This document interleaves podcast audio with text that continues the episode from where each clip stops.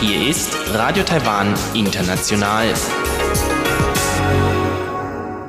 Herzlich willkommen zum halbstündigen deutschsprachigen Programm von Radio Taiwan International. Am Mikrofon begrüßt Sie Karina Rother und Folgendes haben wir heute für Sie im Programm. Zuerst die Tagesnachrichten. Danach hören Sie Aktuelles aus der Wirtschaft mit Frank Pewitz. Heute zu den jüngsten Entwicklungen in der Windenergie in Taiwan. Darauf folgte rund um die Insel mit Elon Huang heute noch einmal im Gespräch mit Professorin Lin Shu-bin über das Thema Umwelt Umweltschutz und Energiewende in Taiwan. Nun zuerst die Tagesnachrichten.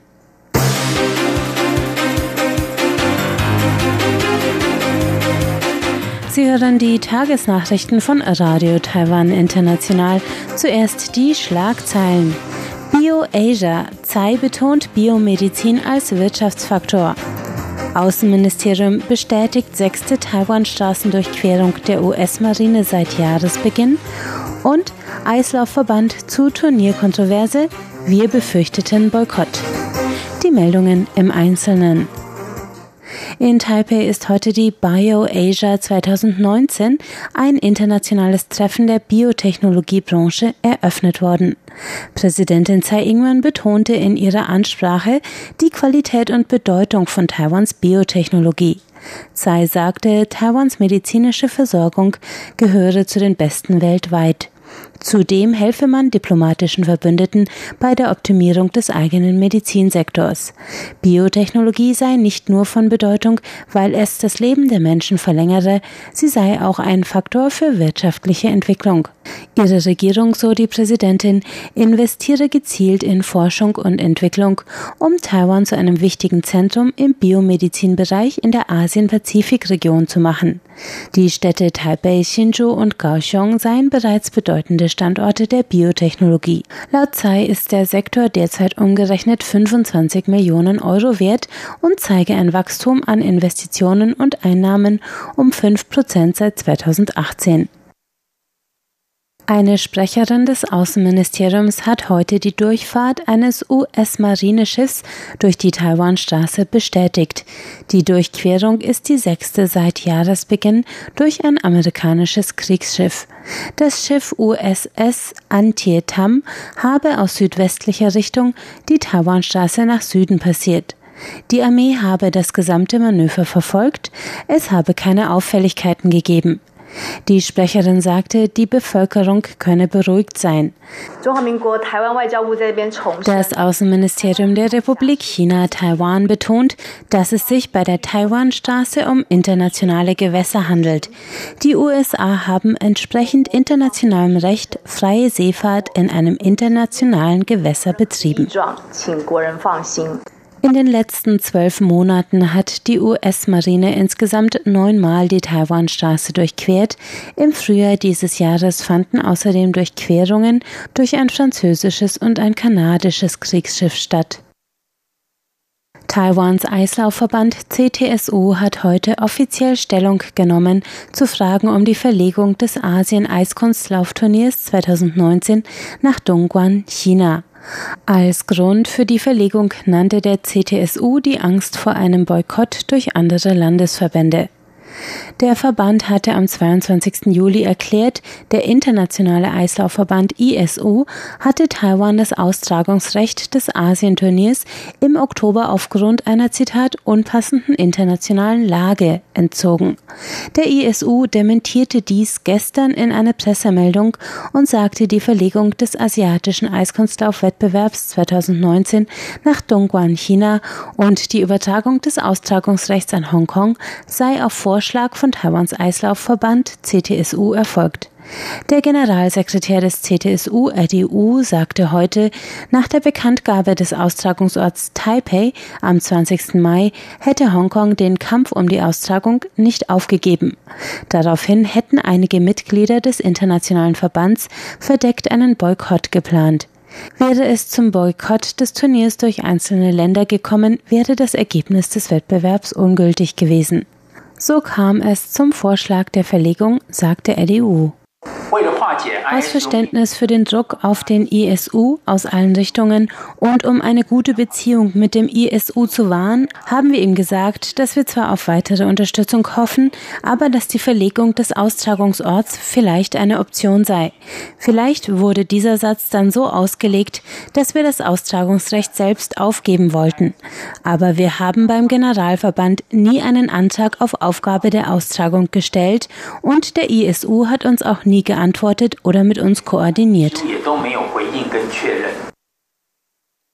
Das Einwanderungsamt hat heute in Taipei das jährliche internationale Forum zur Prävention von Menschenhandel veranstaltet. Gäste aus 40 Ländern sowie Regierungsvertreter waren anwesend. Diese betonten transnationale Kooperation als Schlüssel zur Prävention von Menschenhandel und moderner Sklaverei. Unter den 250 Teilnehmern war auch Vizepräsident Chen Jianren. Chen sagte, das Ziel der Veranstaltung sei es, eine Plattform für Austausch zu schaffen. Denn nur durch Kooperation und Prävention könne Menschenhandel bekämpft werden. Er dankte Taiwans NGOs und Verwaltungsmitarbeitern für ihren Beitrag. Durch ihren Einsatz war Taiwan laut Evaluation zum zehnten Jahr in Folge in der ersten Klasse der Länder, die Menschenhandel effektiv bekämpften. Innenminister Xu Guoyong nannte Opferschutz, juristische Verfolgung, Prävention und Zusammenarbeit als wichtigste Mittel in der Bekämpfung moderner Sklaverei.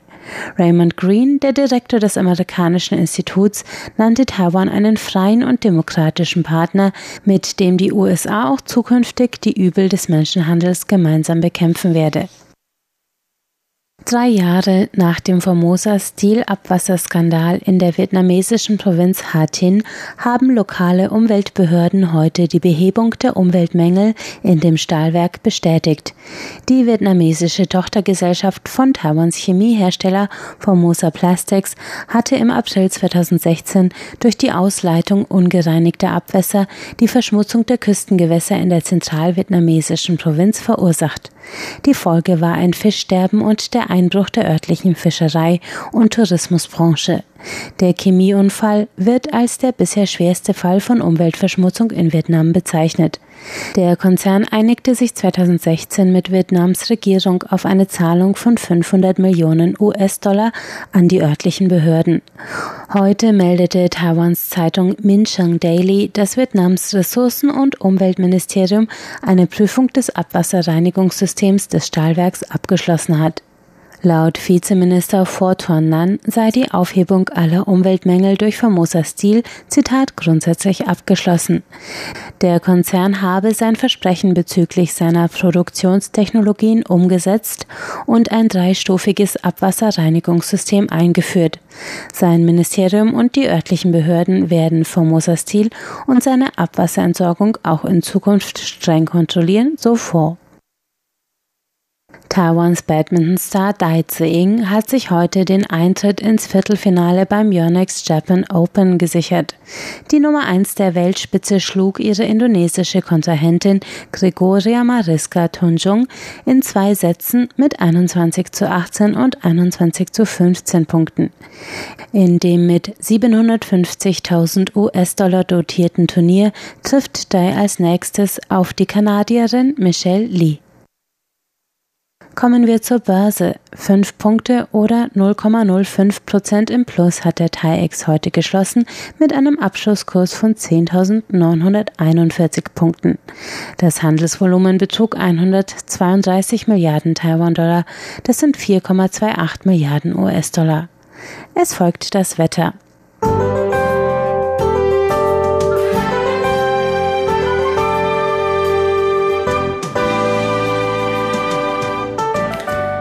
Die Temperaturen lagen heute zwischen 27 und 35 Grad mit Werten von über 30 Grad landesweit bis in die Abendstunden. Es blieb tagsüber trocken mit vereinzelten Regenfällen entlang der Ostküste zum Abend hin. Der morgige Freitag bleibt ähnlich heiß mit gewittrigen Schauern in Taipei und entlang der Ostküste. Auch in Yunlin und Jiayi in Zentral-Taiwan kann es zu Gewittern kommen. Die Werte liegen zwischen 26 und 35 Grad.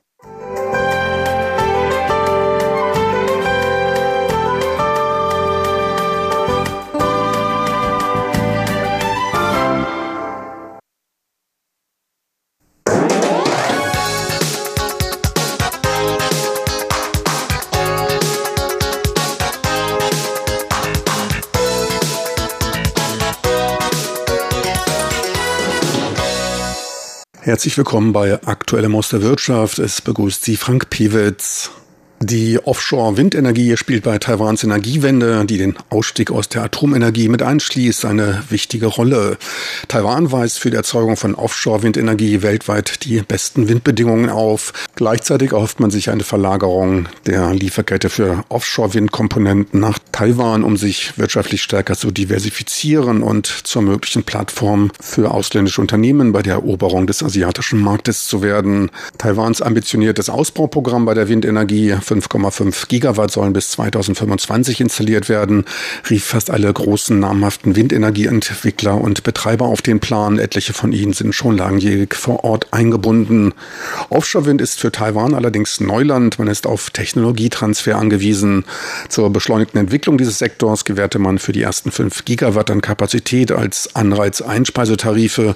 Nach 2025 geht man dann zum Auktionsverfahren über. Und dies kann nur effizient funktionieren, bis dahin der Aufbau einer kostensenkenden Lieferkette in Taiwan erfolgt ist. Eine der Hauptherausforderungen für die meist ausländischen Unternehmen hier vor Ort. Genau dies war auch Schwerpunktthema des Global Offshore Wind Summits, der in Taipei tagte und von der Low Carbon Initiative des ECCT, der Europäischen Handelskammer und des Weltwindenergierates GWEC organisiert wurde. Ben Blackwell, Vorsitzender der GWEC, wies auf die enormen globalen Versorgungspotenziale von umweltfreundlicher Energie beim Ausbau von Windkapazitäten hin. The areas where offshore wind has uh, kind of very strong potential Gebiete, in denen Offshore-Wind ein hohes Potenzial aufweist, sind Küstenbereiche, in denen die Wassertiefe unter 50 Metern liegt. Dies sind Bereiche, die relativ leicht sogar mit der heutigen Technologie zu entwickeln sind und schließen schwimmende Windturbinen nicht mit ein. Wenn man nur ein Prozent dieser Gebiete mit Windenergie ausbauen würde, käme man auf 610 Gigawatt. Und wir sind momentan etwa bei 43 bis 45 Gigawatt. Dies gibt einem schon eine Vorstellung, was man bei nur einem Prozent des Gebietes anstellen kann. Die Potenziale dieser Ressource sind einfach phänomenal. Weltweit hält er bis 2030 bei optimistischer Schätzung den Ausbau auf 210 Gigawatt für möglich. Für Taiwan wird ein Potenzial von gut 10 Gigawatt gesehen. Wood Mackenzie, globaler Berater in Fragen der Nutzung von Energieressourcen und einschließlich der Erzeugung erneuerbarer Energien, ging auf die Entscheidungskriterien zur Verlagerung von Lieferketten ein. Auch er sah in Taiwan große Potenziale. Die Antriebskräfte für den Ausbau der Windenergie variieren. Es geht um Industrialisierung, Entwicklung und lokaler Anteil. Für Taiwan sehe ich große Möglichkeiten, denn Taiwan dürfte sich zum viertgrößten Markt in diesem Bereich entwickeln, was ein sehr großer Markt ist. In Asien insgesamt wird bis 2027 ein Potenzial von 44 Gigawatt an Offshore-Windkapazität gesehen, wovon fast 30 Gigawatt auf China entfallen. Damit entfällt für diesen Zeitraum auf Asien knapp die Hälfte der weltweit geplanten Kapazitäten. In Großbritannien sollen weitere 16 Gigawatt errichtet werden, knapp 10 Gigawatt sind es in den USA, in den Niederlanden 8, in Deutschland sollen weitere 7 Gigawatt hinzukommen. Mit einer jährlichen durchschnittlichen Wachstumsrate von über 20 Prozent innerhalb der nächsten Dekade sieht man für den Offshore-Windbereich in der Produktionsverlagerung in kostengünstigere Länder großes Potenzial und dabei geht es um enorme Geldbeträge. Over 500 billion in investments wenn man sich das weltweite Entwicklungspotenzial bis 2027 anschaut, sind über 500 Milliarden US-Dollar an Investitionen notwendig. Die größten fünf Unternehmen halten einen beträchtlichen Anteil an dem Markt. Wenn man sich nun globalisieren will, hier oder wo auch immer, so gibt es nur circa fünf Unternehmen. Hinter der Frage, ob solch eine Konzentration für die Lokalisierung förderlich oder schädlich ist, setze ich ein Fragezeichen, doch zeigt dies einige der Herausforderungen auf, vor denen man steht. Ich denke aber, dass sich die Marktkonzentrationen im Laufe der Zeit verändern werden. Etliche dieser Märkte sind recht konzentriert. Die fünf größten Unternehmen im jeweiligen Komponentenbereich halten mit Ausnahme der Masten einen Marktanteil von mindestens 50 Prozent. Eine hohe Marktkonzentration von über 80 Prozent besteht bei Hauptkugellagern und Getriebekästen. Bei Rotorblättern sind es 60 Prozent, wobei man hier wie auch bei den Getrieben eine Zunahme der Konzentration erwartet. Stärker ausgelagert werden soll die Produktion von Masten und Hauptkugellagern. Bei Generatoren und Konvertern sind die Marktverhältnisse gleichbleibend. Bis 2027 wird für Rotorblätter ein Marktvolumen von 125 Milliarden US-Dollar gesehen. Für Masten liegt dieses bei 115 Milliarden US-Dollar. Everybody's been talking about local content. Jeder spricht über den lokalen Anteil, doch ich sehe eine kritische Balance zwischen lokalem Anteil, der Schaffung von Arbeitsplätzen durch Industrialisierung und Entwicklung auf der einen Seite und auf der anderen Seite den Wunsch, die Preise zu verändern, indem man Auktionen einsetzt, wobei sich einige Konflikte andeuten. Einen hohen lokalen Anteil erzwingt, so erzwingt man auch die Entwicklung der Infrastruktur, die durch das Land entwickelt werden muss. Wichtigste Entscheidungsfaktoren beim Aufbau von Lieferketten sind einmal die Politik hinsichtlich des lokalen Anteils, der auch Investitionsanreize mit einschließt. Ferner entscheidet die Kosteneffizienz eines Landes über Auslagerung von Lieferketten. Dieser schon lange bestehende Trend hat sich allerdings intensiviert. Von neben Kosteneinsparungen spielen nun auch Volumen eine Rolle, wobei darauf abgezielt wird, den lokalen als auch den Exportmarkt zu bedienen.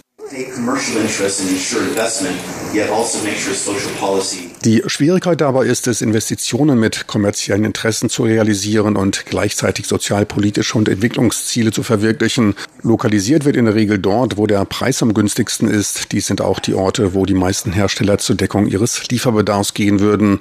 Auch in Märkte wie Taiwan, wodurch auch ein bestimmtes Maß an lokaler Entwicklung vorangetrieben wird. Gibt man ihnen einen günstigen Preis, können sie auch im Lande einen günstigeren Preis weitergeben. Sind die Kosten hoch, werden wohl einige Arbeitsplätze geschaffen, doch die werden werden dann von den Verbrauchern gezahlt, da sie nicht die kostengünstigste Beschaffung von Offshore-Energie erhalten.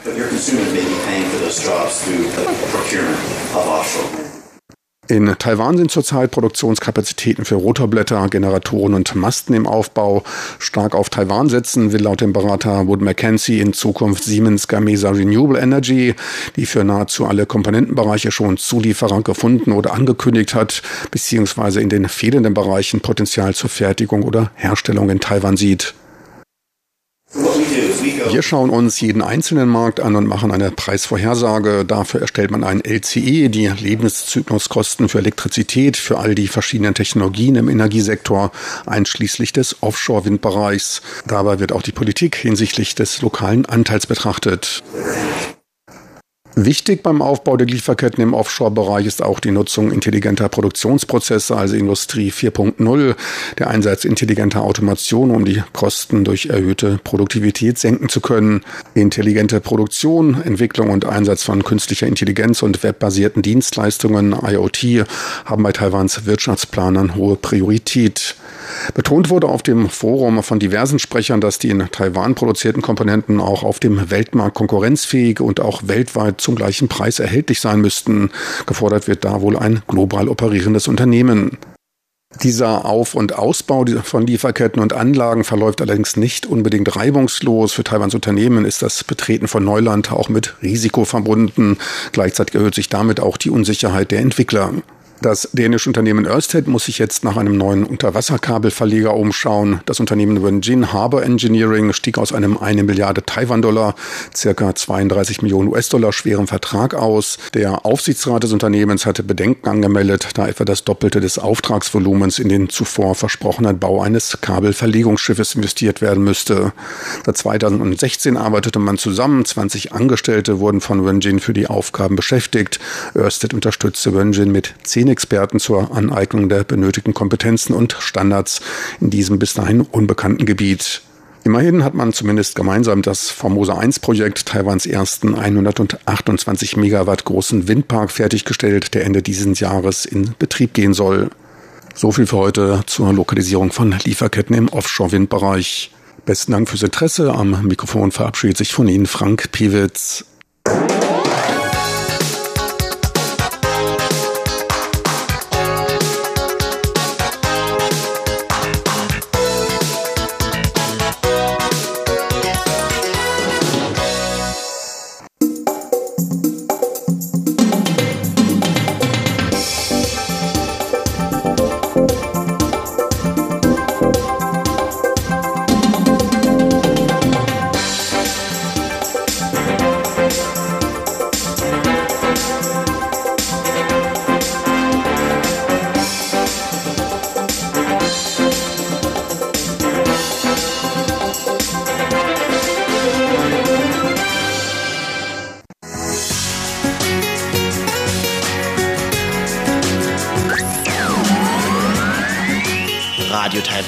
international aus Taipeh.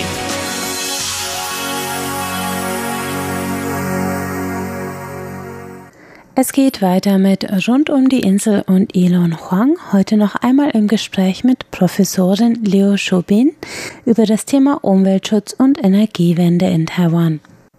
Herzlich willkommen, liebe Hörerinnen und Hörer. Heute geht es weiter mit dem zweiten Teil meines Gespräches mit Professorin Shupin Leo, Leiterin der Abteilung Politikwissenschaft an der Suzhou Universität.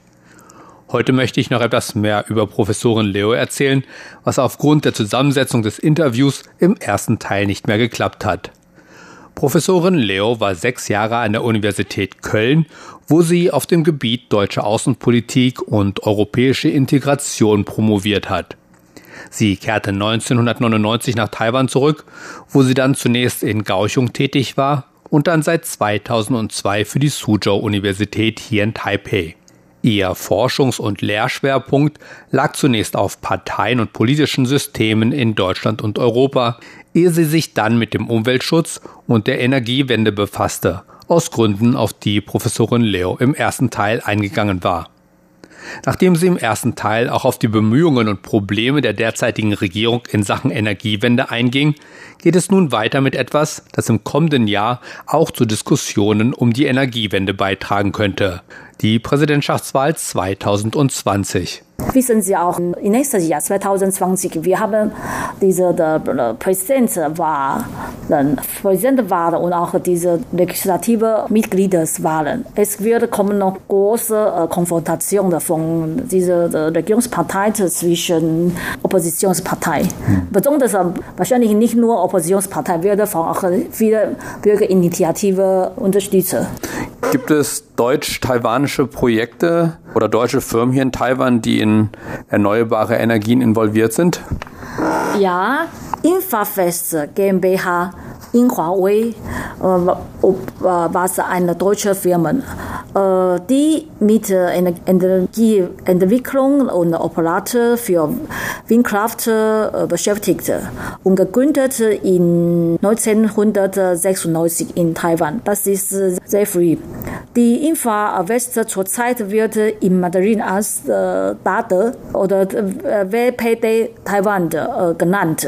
Die hat zurzeit 350 Megawatt Windkraft und Solar Photovoltaik-Energie inklusive Planung, Einrichtung, Operation in Taiwan gemacht oder äh, erzeugt. In ihrer Webseite scheinen 164 Windkraftlager in den Taiwans Westküsten zwischen Taoyuan und Zhanghua. Das ist wahrscheinlich in den meisten äh, Firmen in, in Deu deutsche Firmen in Taiwan. Aber bezüglich der Solarenergie bis März äh, 2016 in Far West äh, in einer äh, County wie Yunlin, Jiayi, Tainan Kaohsiung und Pingtung erzeugte insgesamt um 43 Fälle und ungefähr diese Kapazität ungefähr 10 Megawatt. Aber die vorherige genannte bezieht sich nur Onshore Windkraft in Taiwan weil Deutschland ein Pionierland für Offshore-Technik ist. Man merkt German Trade Office Taipei oder AHK Taiwan, dass unter der Präsident Tsai Ing-wen und der DPP-Regierung Taiwan den Ausbau der erneuerbaren Energie beschlossen. Und der Anteil an der nationalen Stromerzeugung bis zum Jahr 2025 von der Zeit ca. 40 Prozent auf 20 Prozent angestiegen so. Dann deswegen dieser AHK Taiwan hat viel Mühe gegeben, um deutsche deutsche fortschrittliche Energieunternehmen wie EMBW und Deutsche Windtechniker in Bremen an erneuerbare Energiewende in Taiwan teilzunehmen. Das war äh, vor einigen Tagen habe ich von Zeitung so gelesen, dass sie diese der deutsche Windtechnik in Bremen, mhm. sie würde auch in Taiwan so an der Office so äh, eingerichtet werden. Oh. Sie selbst, Sie forschen ja nicht nur, ich glaube, Sie sind auch an einigen Projekten selber beteiligt. Mhm. Können Sie das ein oder andere Projekt oder ein oder andere Beispiel nennen? Einige äh, andere Teile, ich war, und ich nicht war, ich bin jetzt, ich habe eine Teilzeitstelle an Taiwan Universität. Dieses Institut ist Risk Society und Policy Research Center. Ihre Research-Objekt liegt in Risikosoziologie und Energiewende. Nach dem Inkrafttreten des Taiwans Sturm der Industriegesetz. Ich und einige Forschungsassistenten beschäftigen sich um einige Themen wie Kohlenstoff, Emissionskoeffizient, Strompreise, Stromkontrollagentur und so weiter mit diesem Team zu arbeiten. Die andere Thema ist über Bürgerstromkraftwerk in Taiwan. Das ist auch eine ganz einfach angefangene Arbeit. Mhm. Das ist, äh, weil früher äh, unsere Kraftwerke werden von staatlichen Powerfirmen, diese der Thai Power, kontrolliert oder äh, erzeugt. Mhm. Aber lass diese besonders äh, erneuerbare Energie hat eine Charakter ist, bezieht sich um lokale oder, oder äh, Energiedemokratie mhm. äh, oder Energiezentralisierung. Das heißt, dass zum Beispiel kleine Dörfer oder kleine Städte ihren mhm. Strom selbst erzeugen. Ja, genau. Aber Taiwan ist eine kleine Insel. Deswegen, wir haben wenige Land oder Gebiete, das große, äh, zum Beispiel diese äh, solare, äh, Wind, solare Park oder Windpark zu, zu, zu bauen.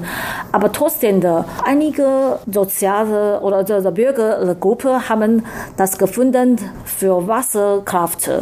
In kleinen Dörfern in der Berg gab es solche, äh, gibt es solche Möglichkeiten, weil früher äh, als japanische Kolonie Taiwan und äh, Japan hat äh, ähnliche geografische Lage, deswegen äh, Japan hat äh, viele, viele solche Erfahrungen. In Taiwan äh, einige Wasser eingelegt Lage oder Wasserlage eingelegt. Dann aber in Kuomintangs Regierungszeit, weil Kuomintang behauptete äh, Zentralisierung, alles kontrollierte, das ist ein authoritarianes äh, System. So, solche kleine Wasserkraftwerke ist jetzt wieder aufgebaut oder wieder äh, repariert lassen. Und dann man so einige Bürgergruppen oder Initiativen, sie meinen Minima minimal. Taiwan kann durch Wasserkraftwerke ungefähr 5% von äh, erneuerbarer oder ganze äh, erneuerbarer Energie erzeugen. Mhm. Ja, vielen Dank. Das war sehr interessant. Ich habe viel Neues gelernt. Ja. Vielen Dank. Ja. Oh, das ist mein, mein, mein, das ist Ihr Interview aufzunehmen. Soweit der zweite und letzte Teil meines Gespräches mit Professorin Shupin Leo, Leiterin der Abteilung Politikwissenschaft an der Suzhou Universität hier in Taipei. Noch eine kurze abschließende Erklärung. Ich traf Professorin Leo während eines Workshops der taiwanischen Nichtregierungsorganisation Taiwan Consortium of Energy Transition und zwar im vergangenen Januar. Auch über diesen Workshop berichtete ich ja. Bei diesem Workshop und der Nichtregierungsorganisation ging es um Bemühungen kleiner Gemeinden oder Dörfer in Taiwan, insbesondere in Bergen, ihre eigenen kleinen Kraftwerke zu bauen, zum Beispiel mit Wasserkraft. Professorin Leo war dort Moderatorin während einer der Diskussionsbeiträge und so kamen wir in Kontakt, worauf sie sich freundlicherweise die Zeit für dieses Interview nahm. Und damit verabschiede ich mich für heute. Am Mikrofon war Ilon Huang. Vielen Dank fürs Zuhören. Und damit sind wir am Ende des heutigen halbstündigen Programms von Radio Taiwan International. Das Gehörte finden Sie wie immer auch auf unserer Website unter www.de.rti.org.tv. Wir freuen uns außerdem über Hörerpost, zum Beispiel per E-Mail an deutsch.rti.org.tv. Am Mikrofon verabschiedet sich jetzt Karina Rother. Vielen Dank fürs Zuhören und bis zum nächsten Mal.